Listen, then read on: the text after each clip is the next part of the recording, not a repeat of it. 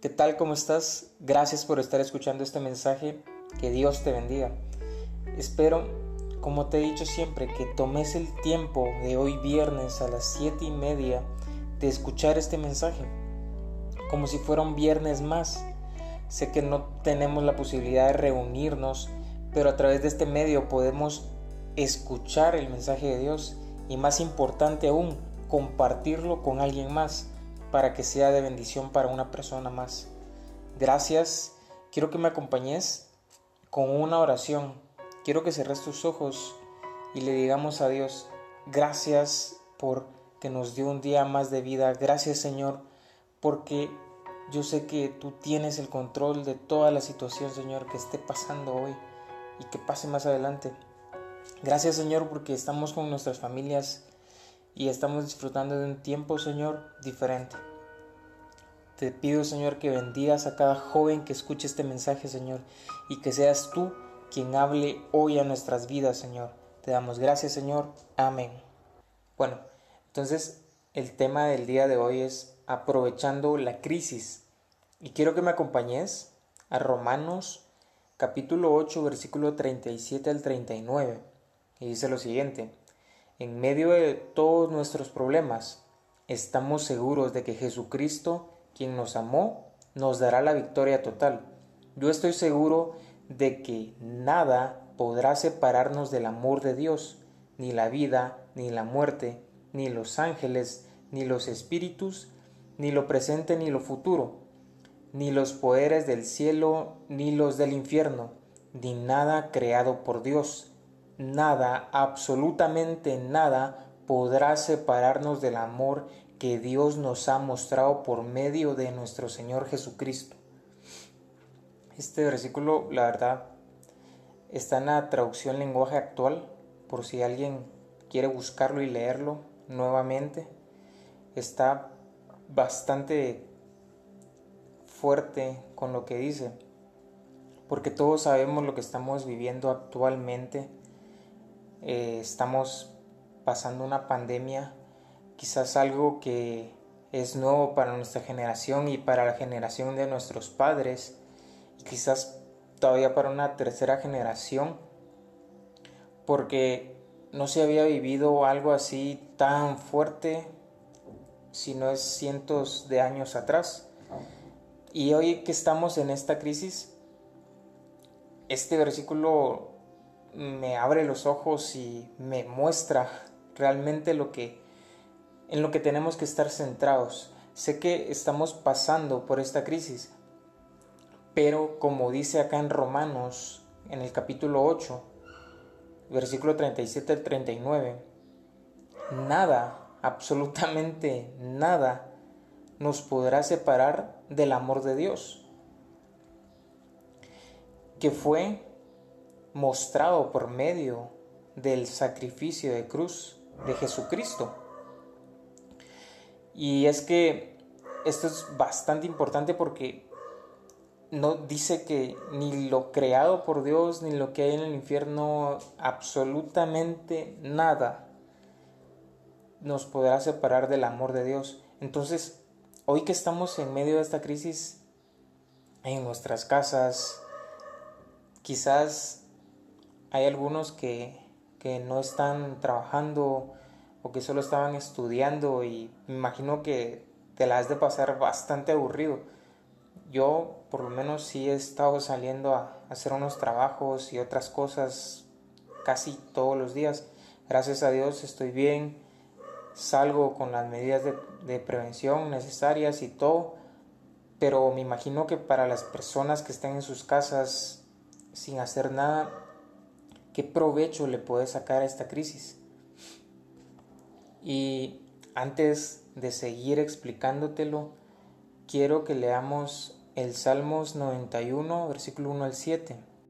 Y dice lo siguiente, vivamos bajo el cuidado del Dios Altísimo, pasemos la noche bajo la protección del Dios Todopoderoso. Él es nuestro refugio, el Dios que nos da fuerzas, el Dios en quien confiamos. Solo Él puede librarnos de los peligros ocultos y de las enfermedades mortales. Solo bajo su protección podemos vivir tranquilos, pues nunca deja de cuidarnos ni de día ni de noche. Entonces, más adelante dice otras cosas, yo me quedé por el versículo 5, pero a lo que quiero llegar es que Él es nuestro refugio, Él es quien nos está cuidando. Y debemos estar tranquilos en medio de todo esto que está pasando, en medio de esta crisis. Sé que, como les decía anteriormente, hay alguien que pues está aburrido en su casa y tal vez esto va un poquito más enfocado a los jóvenes porque pasan casi que todo el tiempo encerrados sin hacer nada y sin poder salir y es bastante difícil pero tenemos que aprovechar esta crisis para hacer cosas que hemos dejado de hacer y como punto número uno aprovechemos a cultivar la fe. Quiero que leamos 2 de Corintios 5, versículo 7. Y dice lo siguiente, porque por fe andamos, no por vista. Es que la fe produce esperanza, paciencia y seguridad. Tres cosas que en medio de cualquier situación, no solo de esta crisis, debemos tener en medio de un problema, una enfermedad o cualquier otra circunstancia que estés pasando. Debes tener esperanza, paciencia y seguridad, pero vas a lograr tenerla solo si tenés fe. La fe es muy importante para que estemos seguros en lo que creemos, seguros en que Dios tiene el control y tener esa paciencia para esperar el tiempo de Dios y tener la seguridad y saber que lo que estás esperando va a suceder porque tenés fe en Dios. También tenemos que aprovechar este tiempo para conocer más a Dios a través de su palabra. Hoy tenemos muchos medios para escuchar la palabra de Dios y este es uno. También la iglesia está transmitiendo los servicios, las oraciones y muchas otras cosas más por Facebook, por YouTube.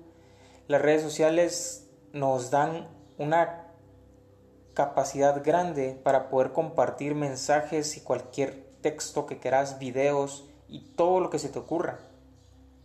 Hoy tenés la oportunidad de aprender más de la palabra de Dios en medio de toda esta situación. Y es que con tanto tiempo libre que a veces tenemos, no nos preocupamos ni siquiera un poco por leer la Biblia, por escuchar alguna prédica y están ahí grabadas, igual que estos mensajes, están grabados, los puedes volver a escuchar, las prédicas que la iglesia transmite, los videos están ahí. Porque muchas veces nos enfocamos en ver videos, en estar en Facebook en Instagram, en otras redes sociales, viendo videos chistosos y puedes perder, no me imagino cuántas horas he perdido y hemos perdido en, en esos videos. No podría tener un número exacto porque creo que sería exagerado. Y si realmente hiciera ese cálculo, me asustaría y diría, wow, ¿en qué pude haber invertido ese tiempo? Entonces, tenemos que aprovechar este tiempo para conocer más de Dios, aprender más de su palabra. Y quiero que me acompañes a 2 de Timoteo, capítulo 3, versículos 16 y 17. Y dice lo siguiente: Toda la escritura es inspirada por Dios y útil para enseñar, para redarguir, para corregir, para instruir en justicia. Versículo 17, a fin de que el hombre de Dios sea perfecto, eternamente preparado para toda buena obra.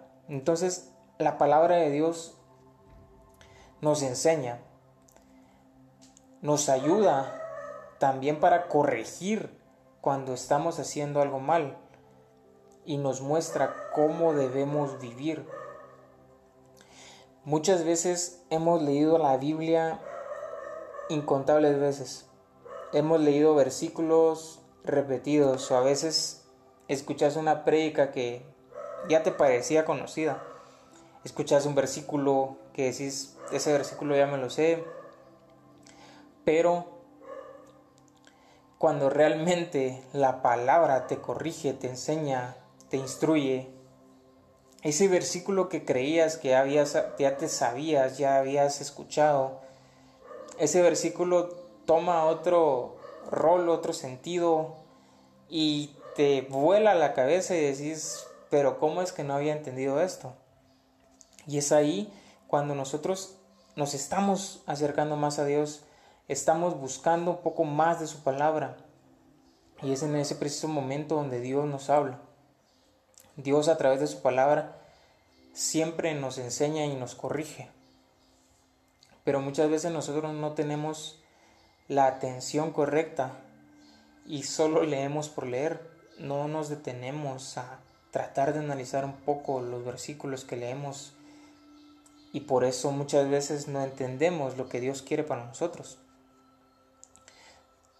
También debemos aprovechar este tiempo para hacer vida de familia. Quiero que me acompañes a 1 Corintios 1, el versículo 10 y 11. Y dice lo siguiente, hermanos míos, yo les ruego de parte del Señor Jesucristo que se pongan todos de acuerdo y que no haya divisiones entre ustedes. Al contrario, vivan unidos y traten de ponerse de acuerdo en lo que piensan. Hoy que tenemos el tiempo en casa, yo por lo menos eh, tenía, no sé, tal vez años sin pasar ese tiempo de familia como lo estoy viviendo ahora porque ya tenía una rutina, ya mi vida había tomado como que otro sentido, no porque yo quisiera, sino porque también mis hermanos, mi papá tenían otras cosas que hacer y cuando todos regresábamos a casa, eh, la mayoría se iba a dormir o algunos ya estaban dormidos mientras otros llegaban. Entonces, hoy es bastante al principio para mí fue un poco extraño porque teníamos que hacer las cosas en la casa, teníamos que lavar trastes, barrer o cosas así. Y había así como que ciertos roces de cuando éramos niños, habían esos ciertos roces de hacerlo y, y el grande mandando al pequeño y así y discutiendo un poco. Pero creo que estos días hemos como que aprendido a volver a querernos, hemos aprendido a volver a ser familia, algo que, que yo había olvidado, hacer familia con, con mis hermanos, con mi papá. Y hoy que reflexiono en, en esto, es bastante interesante cómo es que hoy que estamos en casa, tenemos la oportunidad de estar con nuestra familia y debemos aprovecharlo. Tenemos el tiempo también para poder escuchar la palabra de Dios. No estamos limitados por nadie. Sé que tal vez muchos eh, de la única manera en la que podían escuchar algún mensaje era ir a la iglesia, pero otros piensan que porque están cerradas las iglesias hoy ya no se puede predicar otro tipo de, pensamientos. Pero lo que hoy quiero decirte es que no importando si la iglesia está cerrada, si ya no puedes ir, hoy la iglesia somos nosotros. Hoy puedes ser iglesia vos en tu hogar y puedes hablar de la palabra con tu familia. También aprovechar el tiempo para reírte, para enojarte un poco, para divertirte, pero más importante, para aprender a escuchar, para aprender a entender a tu familia. Yo quiero que ahí donde estás me acompañes y que hagas esta oración conmigo. Gracias Señor Jesús por la oportunidad que hoy me has dado, Señor, de poder entender algo nuevo de tu palabra, Señor. Te pido, Señor, por cada joven, Señor, que representa una familia, que ha escuchado este mensaje, Señor. Te pido que seas tú, Señor, quien le muestre, Señor, qué es lo que debe de cambiar, cómo debe vivir hoy en familia y cómo debe ser iglesia hoy en su hogar.